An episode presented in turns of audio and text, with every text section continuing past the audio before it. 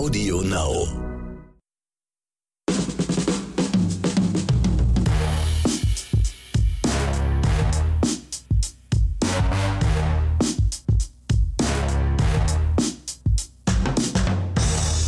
Ehe man sich versieht, ist ein Jahr vorbei. Und damit herzlich willkommen zur, nennen wir es, einjährigen Folge Oscars und Himbeeren. Mit mir, dem Excel Max und mir gegenüber dem fulminanten Hausmeister, dem ich das alles hier eigentlich zu verdanken habe, Ronny Rüsch. Ronny, ich grüße dich. Ja, ich grüße zurück. Ja, krasse Sache. Es ist jetzt wirklich ein Jahr machen wir das jetzt schon. Ne? Irre, wie die Zeit verfliegt. Ein Jahr lang jede Woche Oscars und Himbeeren. Ich sag mal herzlichen Glückwunsch. Ja, dir auch herzlichen Glückwunsch. So, genug der Lobhudelei.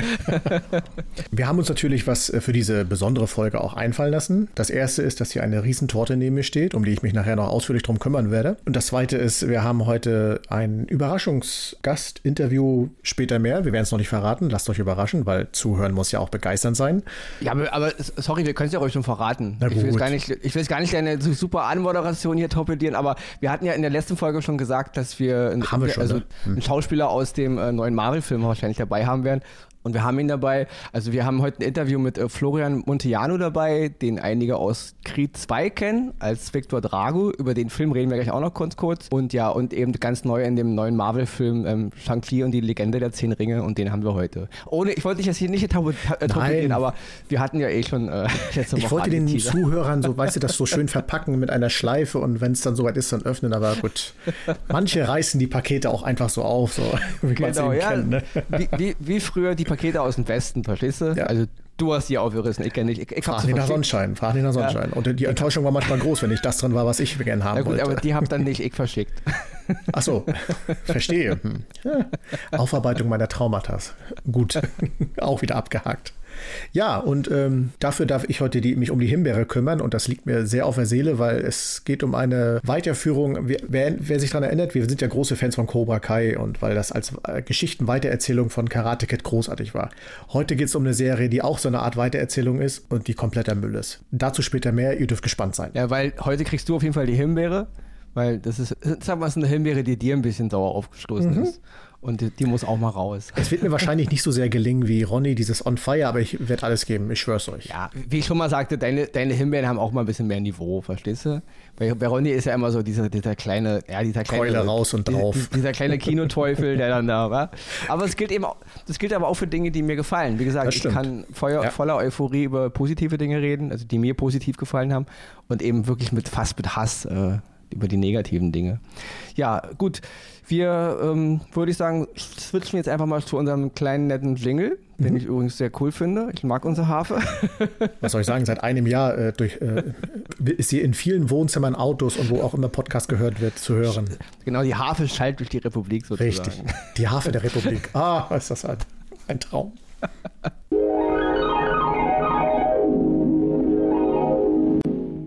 Den ersten Oscar, den ich heute im Gepäck habe, ist die Serie Devs. Das ist eine US-Science-Fiction-Miniserie in acht Folgen. Und nach acht Folgen ist sie dann auch zu Ende erzählt. Da wird es auch keine zweite Staffel geben. Deswegen, da könnt ihr euch voll drauf einlassen, acht Folgen gucken und dann habt ihr die ganze Serie gesehen. Es ist eine Serie von Alex Garland. Über den Regisseur haben wir schon mal gesprochen vor ein paar Wochen. Ähm, da ging es um den Film Ex Machina, den er gemacht hat 2015. Und er hat auch einen ganz tollen Film gemacht, äh, der hieß Die Auslöschung 2018. Wer den noch nicht kennt, auch mal gerne gucken. Alex Garland ist auch der Romanautor von dem 1996 erschienenen Buch The Beach. Den Roman kennen einige vielleicht nicht, aber den Film werdet ihr kennen, The Beach mit Leonardo DiCaprio, werden viele gesehen haben. Ja, dieser Mann hat jetzt eine Miniserie gemacht. Wie gesagt, die Serie heißt Devs. Die ist jetzt ähm, abzurufen bei Disney Plus unter der Rubrik Star. Ja, ich muss, was soll ich zu dieser Serie sagen? Also ich würde mich wirklich kurz fassen, ja, weil ähm, ich kann über den Inhalt nicht so viel erzählen, weil ich finde, man sollte sich selber in dieses Universum begeben. In der Hauptrolle ist Sonoya Mitsuno zu sehen und den Tech-Guru, weil darum geht es ja in dieser Serie. Es geht im Grunde um einen, sage ich mal, super oder, oder um das größte Tech-Unternehmen, was es auf der Welt gibt. Ist natürlich eine fiktive Geschichte, es handelt auch ein bisschen in der Zukunft. Und diesen Tech-Guru spielt Nick Offermann. In der Nebenrolle noch zu erwähnen, Alison Pill, die ich aus der Serie The Newsroom noch sehr, sehr gut in Erinnerung habe, aber auch aus Star Trek Picard, auch wenn ich die Serie nicht gut fand, sie ist gut. Und hier ist sie aber wirklich mal, das ist bis jetzt ihre beste schauspielerische Leistung. Auf den Inhalt der Serie gehe ich jetzt nicht so viel ein. Guckt es euch an, es, es krempelt euer Gehirn um, ja, es ist eine sehr philosophische, sage ich mal, anspruchsvolle Serie, also gerade von den Denkmustern her. Aber was ich an der Serie ganz, ganz groß loben muss, ist, wie sie gemacht ist. Also ich habe selten eine Serie oder überhaupt einen Film gesehen, auf den das Wort Kunst zutrifft. Ja? Lasst euch davon jetzt nicht abschrecken. Es ist trotzdem eine gute Geschichte und es ist eine gute äh, ja, Herangehensweise. Aber das ist wirklich, die Serie ist Kunst in bewegten Bildern. Kunst in bewegten Bildern mit Ton. Ja? Das ist ganz großes Niveau an, an, an Optik und Akustik, was Alex Garland, der eben Regie und auch das Drehbuch geschrieben hat für diese Serie, hier auf dem Bildschirm zaubert. Ja? Also eine ganz philosophische, sehr, sehr anspruchsvolle Serie, teilweise auch sehr ruhig, aber wer sich darauf einlässt und wer diesen, diese Magie mit aufsaugt und auch diese ganzen Gedankenmodelle, die die Serie halt aufstellt, mal ein bisschen auch mit in sein Leben nimmt und darüber auch mal nachdenkt, wenn er nicht mehr diese Serie guckt. Es ist sehr, sehr interessant, ja. Es ist, ähm, ich, ich will es jetzt nicht damals mit Matrix vergleichen, weil Matrix war, war dafür zu actionlastig. Dennoch dieser philosophische Aspekt, ja, wie funktioniert unsere Welt? Wo leben wir eigentlich? Wer sind wir eigentlich und was driftet oder was treibt uns voran zu tun, was wir tun oder eben nicht zu tun. Ja? Deswegen, ich will nichts über den Inhalt sagen. Von mir die absolute äh, Ausgangsempfehlung diese Woche, ich mache es wirklich kurz, ja, die Serie Devs, jetzt zu sehen bei Disney Plus, acht Teile, die einen wirklich ähm, bewegen, also intellektuell bewegen, die einen mitnehmen auf eine Reise, wo man sich wirklich fragen muss, ähm, ja, wer bin ich, wo kam ich her und wo gehe ich hin? Also Ronnys erster Oscar, die Serie Devs, jetzt zu sehen bei Disney Plus. Wie schlage ich jetzt da die Brücke zu meiner Reise? Auf eine traumhafte Insel, aber leicht satirisch angehaucht. Hm, ich versuch's mal. Mein erster Oscar, auch eine Miniserie, sechs Episoden. Wenn ihr die geschaut habt, wisst ihr mehr. The White Lotus auf Sky. Ich muss sagen, herrlich gelungen. Es geht nach Hawaii traumhaft schön. Ein Ressort, Luxusressort mit Wellness, mit allem, was man sich vorstellt. Die schönsten Pools, Cabanas, der Strand, ein Traum, Sonnenuntergänge, Wale. Und dann Besucher, Urlauber, die alle an einer Klatsche haben. Jeder für sich, auf seine eigene Art und Weise. Die einsame äh, Frau, die ihre Mutter beerdigen möchte und ihr Leben irgendwie völlig murks ist. Das Pärchen, frisch verheiratet, hm, wo soll das weitergehen? Die Familie und so weiter. Wirklich komplett schräge Figuren und die sollen dort irgendwie auf diesem Luxusresort einen Urlaub verbringen, sieben Tage, zehn Tage, jeder unterschiedlich. Dazu kommt, dass das Personal nicht wirklich besser ist. Gerade der Manager. Sie drehen alle so ein bisschen am Rad und das macht diese sechsteilige Serie wunderbar unterhaltsam. Es ist wirklich eine Mischung aus tollen Bildern, aus wunderschöner Musik. Also äh, man muss wirklich die Leute des Soundtracks absolut loben. Die haben hawaiianische Musik eingefangen, die einfach wirklich Traum. Man, man kommt förmlich ins Schwelgen. Und dann kommen die Dialoge von diesen leicht verwirrten Menschen offenbar wieder zurück, die einen dann immer wieder, äh, ich weiß, also man lächelt, man staunt, man ist äh, äh, total hin und weg und denkt sich, um Gottes Willen, wo soll das Ganze hinführen? Gemacht ist das Ganze von Mike White, der auch für Filme wie School of Rock äh, äh verantwortlich ist.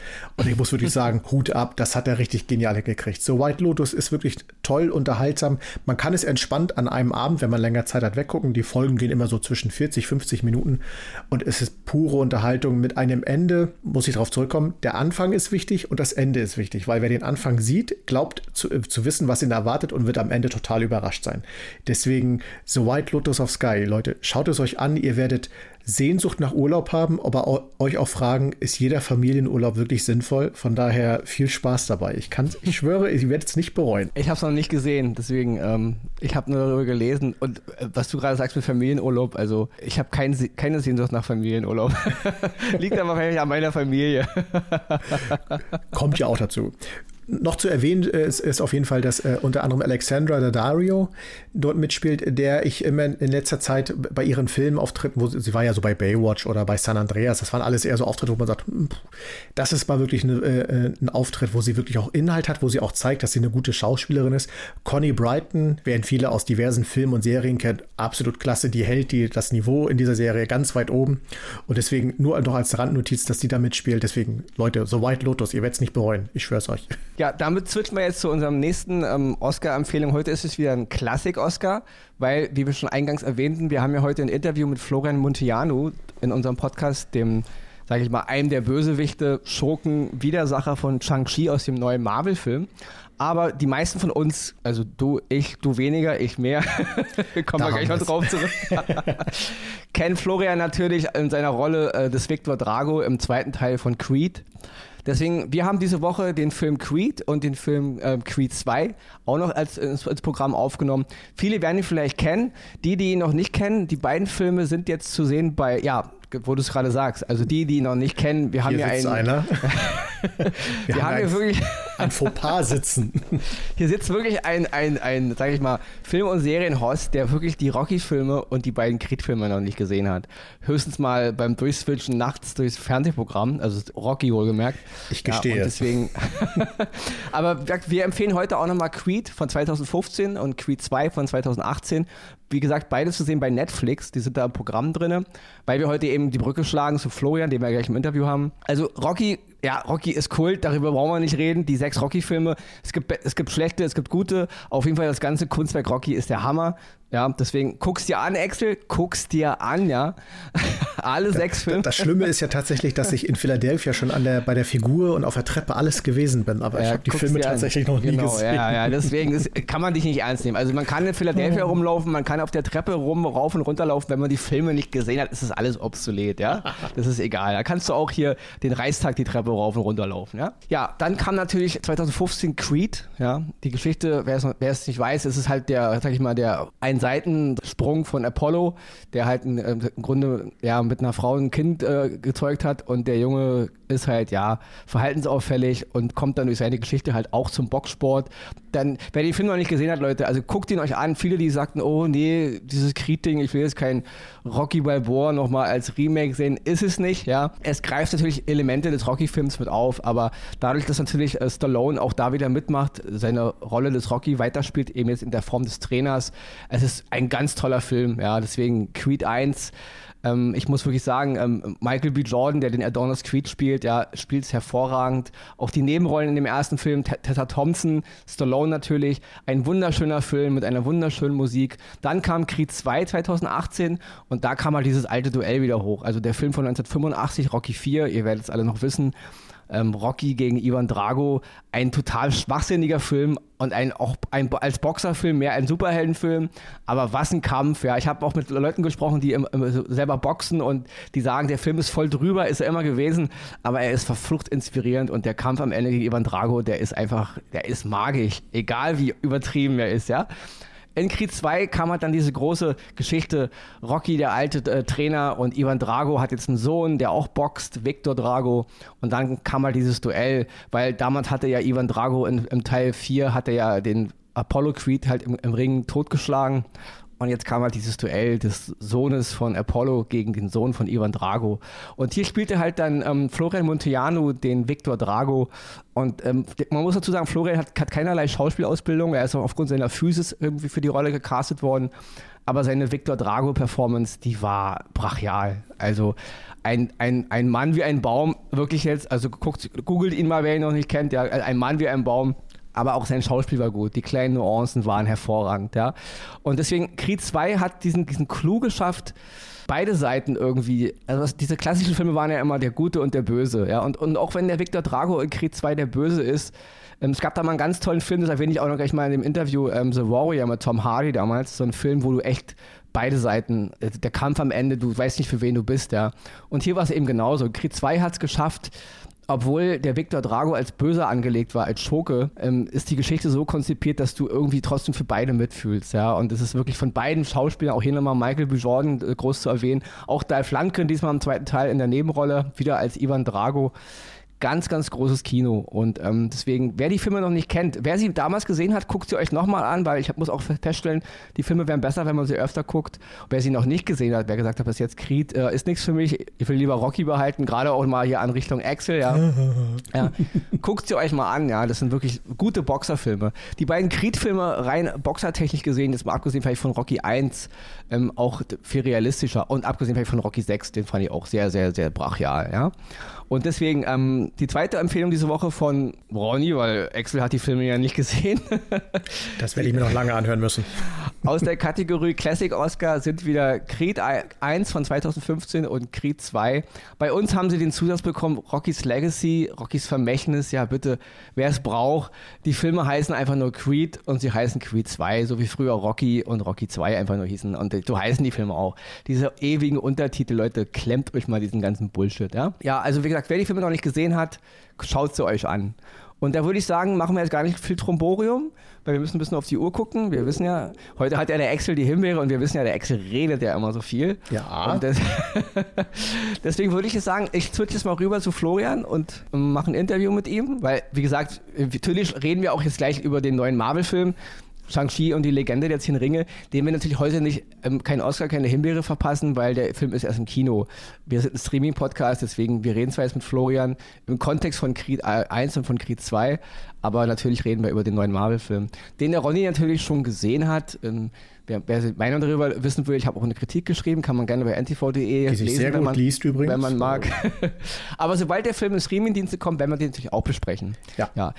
Ich würde sagen, ich switch rüber zum Interview jetzt. Und ich stürze mich mal auf die Torte, weil die lächelt mich so an. Die lächelt dich an, ja. ja deswegen. Und, guck, und guck dir in der Zeit vielleicht so ein Rocky 1 bis 6, Creed 1 bis 2 äh, äh, in 10 Minuten auf YouTube an, dann kannst du dir vielleicht kannst du ein bisschen Gute Idee, dann habe ich zu tun. Bis gleich. während, während du dir die Torte reinschaufelst. Jam, jam, jam, jam, jam.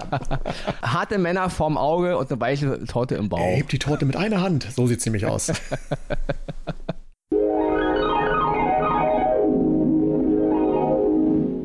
Ich spreche heute mit Florian Montellano, den wir alle aus dem Rocky Spin-off Creed 2 kennen, wo ich sagen muss, wo du echt eindrucksvoll Victor Drago gespielt hast. Also hat mich sehr, sehr berührt, das wollte ich dir wirklich nochmal sagen. Dankeschön. Ja. Auch nochmal große Gratulation für deinen Kickstart in Hollywood. Ja. Willkommen bei Oscars in Himbeeren. Seit dem 2. September läuft ja nun dein neuer Film Shang-Chi and the Legends of the Ten Rings in den deutschen Kinos, der, der 25. Marvel-Film innerhalb des Marvel Cinematic Universe. Und ja, meine erste Frage ist, den Charakter, den du spielst, also Razor Fist, ja, eine Art Söldner, Hauptmann der Zehn-Ringe-Organisation. Ja. Wie bist du an die Rolle gekommen? Weil ich meine, die Leute stehen ja sicher Schlange, um in einem Marvel-Film mitzuspielen. Ja, vor allem äh, das Interessante an der Rolle war natürlich, dass es auch die einzige nicht-asiatische Rolle war.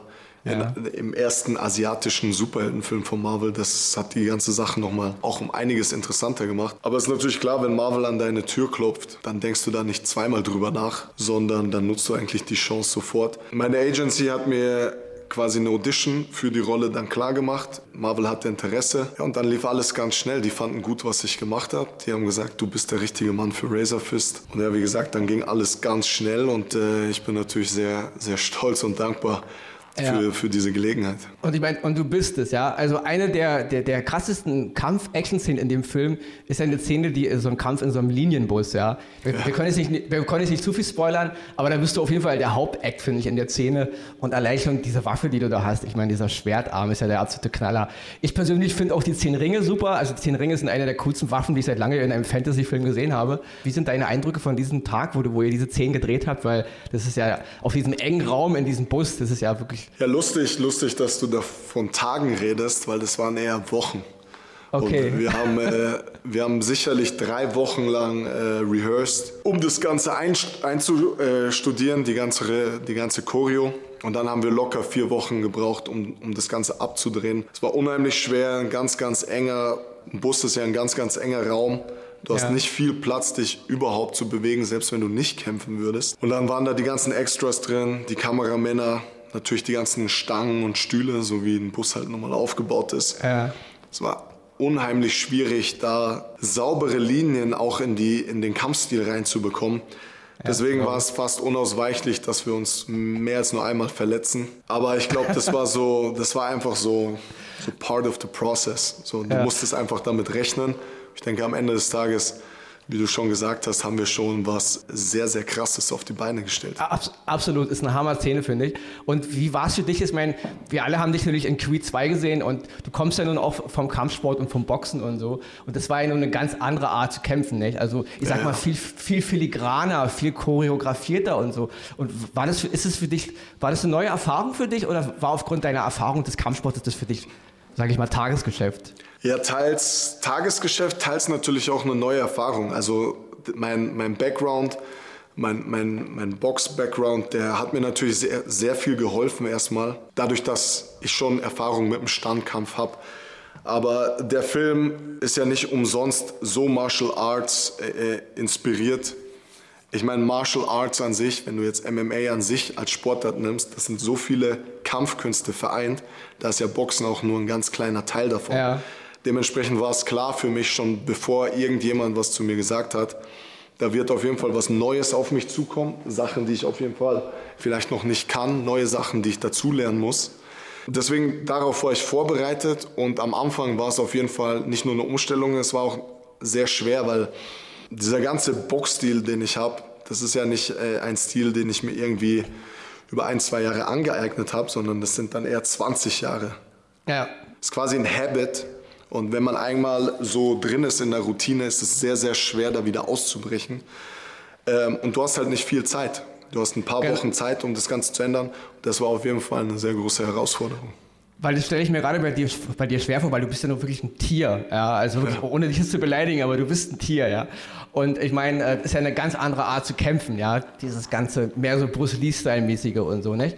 Und das ist auch eine nächste Frage. Du hast ja nur echt eine, sag ich mal, eine beeindruckende Physis, die du ja mitbringst als Schauspieler. Und du hast ja bis jetzt auch immer sehr, in den Werken, die du bisher gemacht hast, sehr körperbetonte Rollen gespielt. Mhm. Ich meine, du, du bist gut, ja. Ich muss wirklich sagen, oder mal ein Lob an Creed 2, weil diese kleinen Nuancen, die du da hast, in deiner Schauspielerei, in deinen Augen, ja, das hat mich wirklich ergriffen. Ja, ich habe selten, abgesehen vielleicht von dem Film The Warrior mit Tom Hardy, hat mich ein selten ein Film so ergriffen, wo ich für beide Seiten Sympathien hatte. Ja, man war ja bis jetzt immer so Rocky, war immer also Creed. Das Rocky muss ich dir auch sagen, war so ja. damals der Blueprint für uns und für ja. den Regisseur. Warrior war so die Vorgabe. Okay, super, weil das kommt ja. da durch, ja.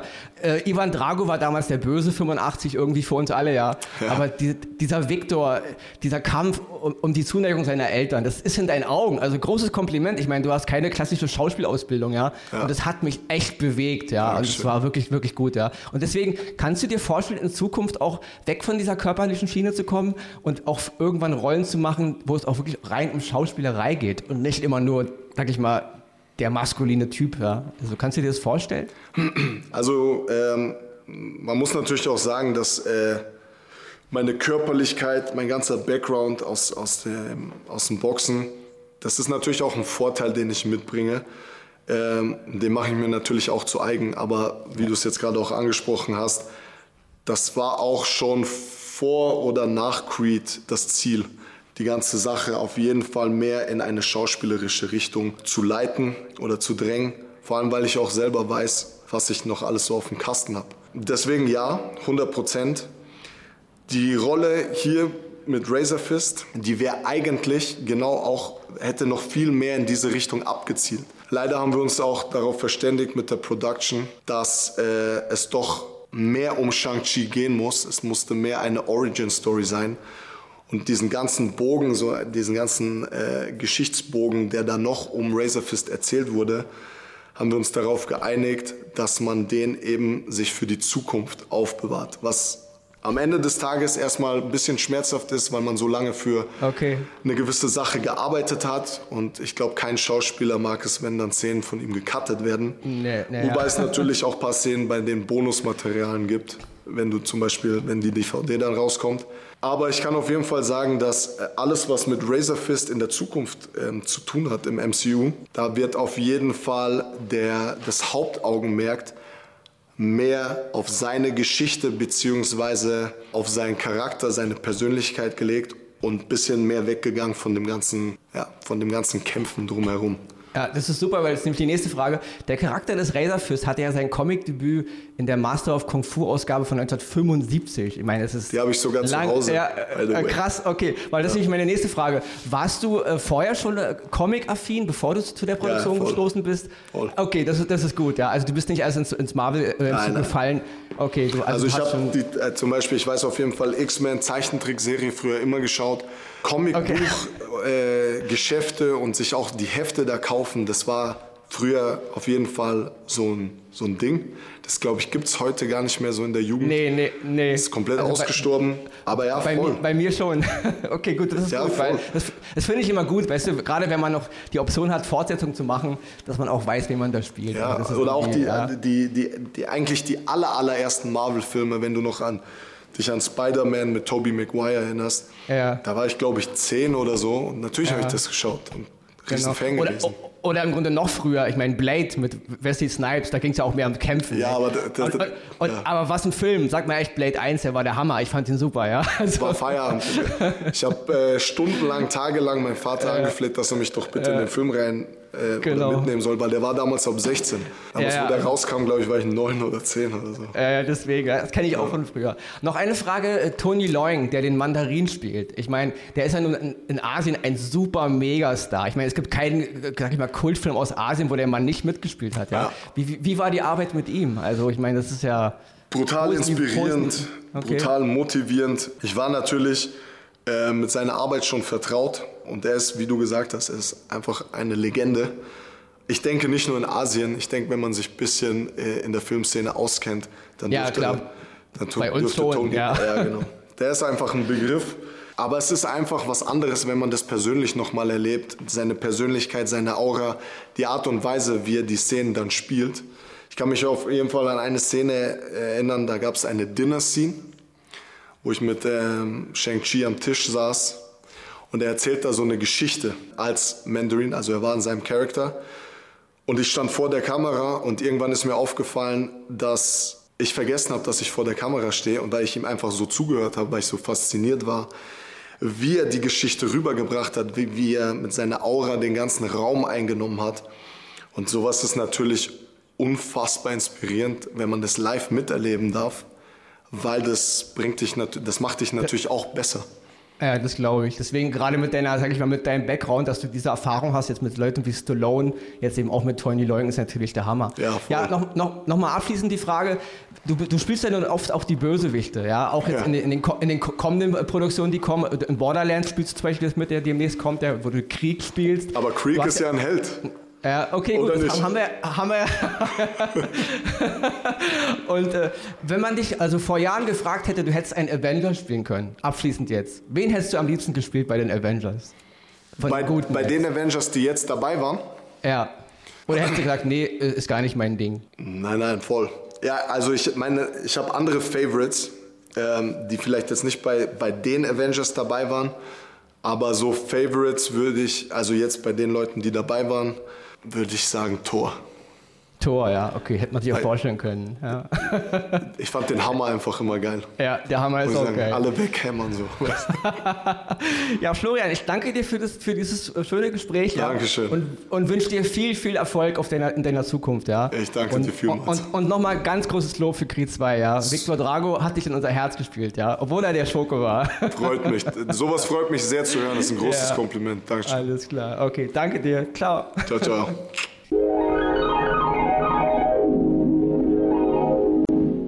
Ja, ich bin zurück. Wie hat die Torte geschmeckt? Warte muss das eben noch hier. Ah, er hat noch hier Entschuldigung. Er hat, er hat noch Sachen, Ach, Sachen zwischen den Zähnen. Da war ich ein bisschen, huh, das, meine Güte. Ich dachte, ihr braucht länger. So. Nee, sie war sehr, sehr lecker, sehr, sehr lecker. Also, äh, okay. Äh, ja, na, ich werde mir gleich noch ein Stück reinpfeifen, sobald wir hier Feierabend machen. Weil ich gehöre ja zu den Leuten, die erst, also erst Arbeit, dann das Vergnügen und nicht wie ja, du hier. Du weißt, ich, wenn, ja. wenn ich Kuchen sehe, gibt es keine während Ronny, während Ronny arbeitet, weißt du, hör es auf. Der Aber vielleicht kannst du dir ja schon ein Stück nehmen, wenn ich jetzt eben die Himbeere mal kurz. Mache ich ja, genau. Du switchst mal zu deiner Himbeere, die, die ich mir jetzt anhören werde, werde mich jetzt zurücklehnen und dann werde ich vielleicht auch ein kleines Stück Torte essen. Ist übrigens ohne Himbeeren die Torte. Ja, dann übernehme ich mal die Himbeere. Eure Lieblingskategorie, na, auch nach einem Jahr äh, immer noch gerne gehört. Und dieses Mal trifft es LA Finest, eine Serie, die auf Sky läuft. Es behandelt äh, die Geschichte von Sid Burnett. Wer sich daran erinnert, in Bad Boys 2, da hat sie die Filmschwester von Martin Lawrence gespielt und war bei der DEA und hat ja Undercover ermittelt und so weiter. Und war auch die Freundin von Will Smith und, und, und die ganze Geschichte, ihr werdet es kennen. Und LA Finest äh, soll jetzt daran anknüpfen. Jahre später, sie ist nicht mehr bei der DEA, irgendwas ist passiert passiert, das soll man alles in der Serie erfahren. An ihrer Seite ist ihre Partnerin Jessica Alba Und äh, die beiden lösen jetzt in LA die Fälle, Kriminalfälle, Mord, alles, was es gibt und sind und werden tatsächlich auch LA Finest genannt. Und Leute, genauso wie es klingt, genauso ist auch die Serie. Also das ist wirklich, es ist schlecht gedreht. Es, der Sound ist furchtbar. Die Stories, die haben wir in CSI, in, äh, im Tatort, in Soko 5113 und wie das alles hieß, das haben wir alle schon tausendmal gesehen. Da ist wirklich nichts neu erfunden. Und für mich wirkt das Ganze, ich, ich möchte den Schauspielerinnen nicht zu nahe treten. Mit Sicherheit ist das auch so eine Serie, äh, irgendwie Corona Geld machen und irgendwie, ich nehme im Moment alles an, was es ist, weil Leute, wirklich, wirklich überzeugt von dem Drehbuch könnt ihr nicht gewesen sein, weil das ist einfach plump gedreht. Da ist null Spannung drin. Je, gefühlt ist jeder Fall, wenn er anfängt, äh, den kannst du alleine am Schreibtisch kurz lösen. Dafür musst du nicht, äh, gar nicht die Folgen gucken.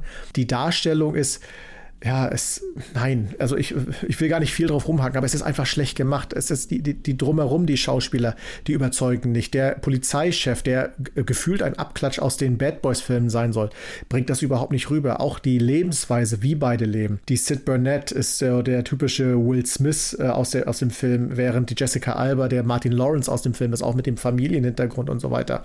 Und das ist einfach nur eine billige Kopie, schlecht umgesetzt und äh, mit äh, Dingen hinterlegt, wo ich sagen würde, das braucht kein Mensch. Und die Serie ist wirklich totlangweilig. Also ich kann es gar nicht anders sagen. Deswegen LA Finest, es tut mir leid, läuft auf Sky. Es gibt eine dicke, fette Himbeere. Den ganzen Quatsch hättet ihr euch sparen können.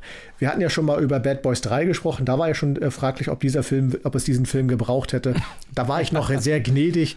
Bei dieser Serie muss ich wirklich sagen, hat es überhaupt nicht gebraucht. Also ist keine Bereicherung, gar nichts und ist eher einfach nur ein schlechter Witz für das, was es halt sein soll in dem Sinne. Von daher LA Finest große, nee. funkelnd. Es, es, soll im Grunde wahrscheinlich einfach nur das, das weibliche Pendant zu Bad ja. Boys sein. Ja. Und äh, tauchen, äh, tauchen die beiden Hauptdarsteller aus den Filmen auf? Also greifen ihre Ich habe sie bisher nicht gesehen. Okay. Soll, äh, es soll wohl äh, noch kommen. Ich habe jetzt noch nicht alle Folgen zu Ende geguckt, aber wie gesagt, das, was ich bisher, also ich habe drei Viertel der Serie gesehen. Okay. Nein, ganz ehrlich, äh, das hättet ihr euch sparen können. Und das Schlimme ist, man hätte ja was Großes draus, was heißt was Großes? Man hätte was Tolles draus machen können. Die Idee ist ja gar nicht verkehrt gewesen. Aber die Umsetzung, sechs Sätzen, Mehr kann ich dazu nicht sagen. Ja, das ist aber, ich hatte es hier nicht gesehen, aber ich muss sagen, es ist auch so eine Art Entwicklung. Man hat es ja auch hier bei, bei Equalizer gesehen, mit, mit äh, Queen Latifah, glaube ich, genau. ist es, nicht? Diese, dieses Pardon zu diesem Denzel Washington Equalizer dass es irgendwie auch gerade so, so, eine Masche war. Also alles, was es schon mal mit Männern gab, muss es jetzt irgendwie mit Frauen geben und dann soll das irgendwie, ja, Leute, macht doch einfach neue Dinge. Macht ja. doch einfach, also die Frauen sind es ja wohl wert, dass man ihnen eigene Geschichten mit eigenen Charakteren macht und nicht immer nur dieses Mann-Abklatsch-Blödsinn, ja. Also das ist eine Sache, ob ich damals beim, beim, beim dritten Terminator-Film ähm, dem Terminator mal eine, eine weibliche Hülle gebe, das passt innerhalb dieses Universums irgendwie, aber jetzt dieselbe Art äh, Bad Boys Geschichte nochmal als Frauengeschichte und das soll dann eins zu eins übernommen werden. Also bitte. Ich verstehe auch nicht, was, was, was, was die Intention dahinter sein soll. Also. Ja. Und vor allem das Reinpressen, wirklich das Reinpressen von aktuellen Themen, die unsere Gesellschaft gerade beschäftigen, das funktioniert nicht. Dann macht doch eine Serie, die sich mit diesem Thema befasst und die das Thema umschreibt und es genau. dementsprechend darstellt. Aber nur reingepresst, um einen Stempel abzukriegen, nein, sorry. Ja, und vor allen Dingen seid doch mal richtig mutig. Weißt du, es gibt ja gerade bei Disney diese, diese What-If-Geschichten im, genau. im Marvel-Universum, wo eine Folge ähm, Peggy Carter als äh, Captain America oder ähm, im Deutschen dann Kapitänin Amerika, wir wollen ja richtig gendern, ja. Ähm, das ist aber genau, das ist das Problem. Wenn ihr sowas schon macht, habt doch einfach die Eier, Captain America im Kino schon als Frau einzuführen habt doch die Eier damals Iron Man als Frau, das, das würde mich nicht stören, ja. Habt doch die Eier, wie, wie wir schon mal sagten, äh, Patrick Stewart in der Serie Picard, er ist homosexuell. Mhm. Er hatte schon immer homosexuelle Anwandlungen, auch in der Serie fand ich. Also ich fand den Typ, der Ladyman war er nie. Deswegen habt doch die Eier und macht sowas. Nehmt aber nicht immer Charaktere und Storybögen, die dem konträr gegenüberstehen, um diese ganze Sache so von hinten immer aufzuziehen. Und das geht mir ein bisschen auf den Sack, ja. ja ein im Kino schon weiblicher Captain America, ja, wäre mutig gewesen, aber das wäre richtig gewesen. Aber hört auf, immer den Frauen immer nur so die zweite Geige zu geben, indem er dieselbe Geschichte, die schon mal ein Mann erzählt hat, jetzt mit einer Frau nochmal nacherzählt. Das finde ich totalen, totalen Blödsinn. Ja, also jetzt, wie gesagt, macht der Marvel auch ein bisschen. Jetzt viele Charaktere werden jetzt langsam so in, in, in weibliche Bilder gerückt. Aber dann, das ist, ich finde, das ist irgendwo auch ein bisschen traurig, weil mhm. dann habt wirklich die Eier und nehmt von vornherein den Charakter. Man hätte auch im Kino jetzt, hätte Marvel machen können, man hätte Spider-Man auch als dunkelhäutigen Jungen einführen können. Gleich im Kino, ja. Nicht Paralleluniversen, nicht, mach's doch gleich. Ja, legt doch die Latte gleich oben an und hört mit diesem, mit diesem äh, so tun als ob. Erstmal ist es ein Weißer, erstmal ist es ein Mann. Und dann irgendwann, wenn es gut gelaufen ist, dann machen wir auch mal in den Paralleluniversen und dann gibt es auch mal irgendwann eine Frau.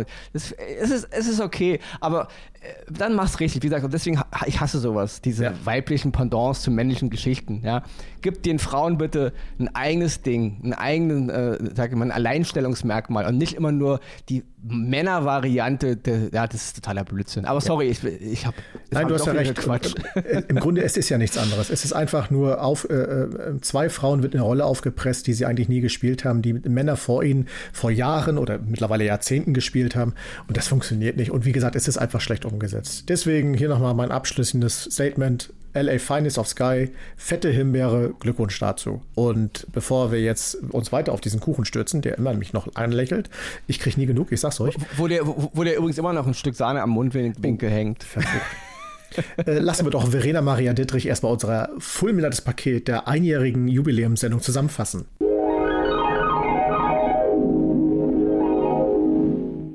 Die Oscars gehen dieses Mal an Devs US-Science-Fiction-Miniserie in acht Folgen von Ex Machina-Regisseur Alex Garland, zu sehen bei Disney Plus.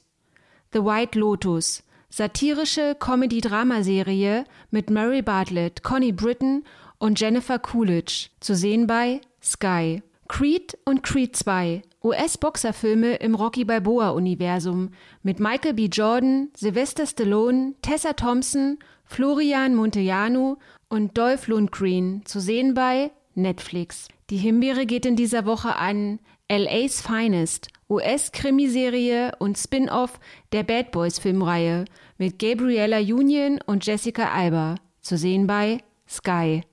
So, und jetzt hole ich mir auch ein Stück Torte.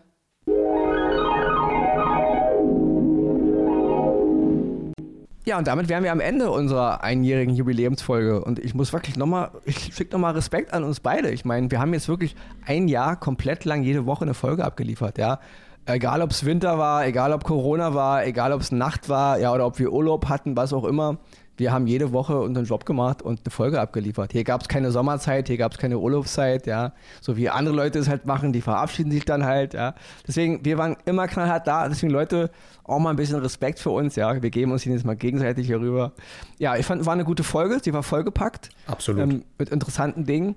Ja, und nächste Woche geht es dann, ja, fangen wir das ganze Jahr von vorne an, würde ich sagen. 2.0 oder wie man es heute so nennt. Genau. Wir machen weiter. Ja, du musst auf jeden Fall Aufgabe bis nächste Woche alle sechs Rocky-Filme gucken und die beiden Creed-Filme gucken. Ei, ei, falls, ei. falls du es nicht machst, äh, also sollte Axel nächste Woche nicht dabei sein, dann hat er die Filme nicht geguckt. Ja? Dann rede ich entweder alleine oder ich hole mir, hol mir einen neuen, neuen Sidekick. Gut, dann muss ich kurz meine Termine eben umschwenken. Äh, Frau Merkel, Sie müssen warten, ich kann heute nicht. Es tut mir leid. Der Klassiker halt. Ja, ja damit, damit ähm, verabschiede ich mich, aber ich lasse dir die, die, die endgültige Verabschiedung, weil du hast ja immer so deine Sprüche, die du immer so rauslässt und ja, bitte. Ex Seit einem Jahr Tradition wünschen wir euch an dieser Stelle natürlich immer, bleibt uns treu, bleibt gesund gespannt und ja, bis nächste Woche. Tschüss.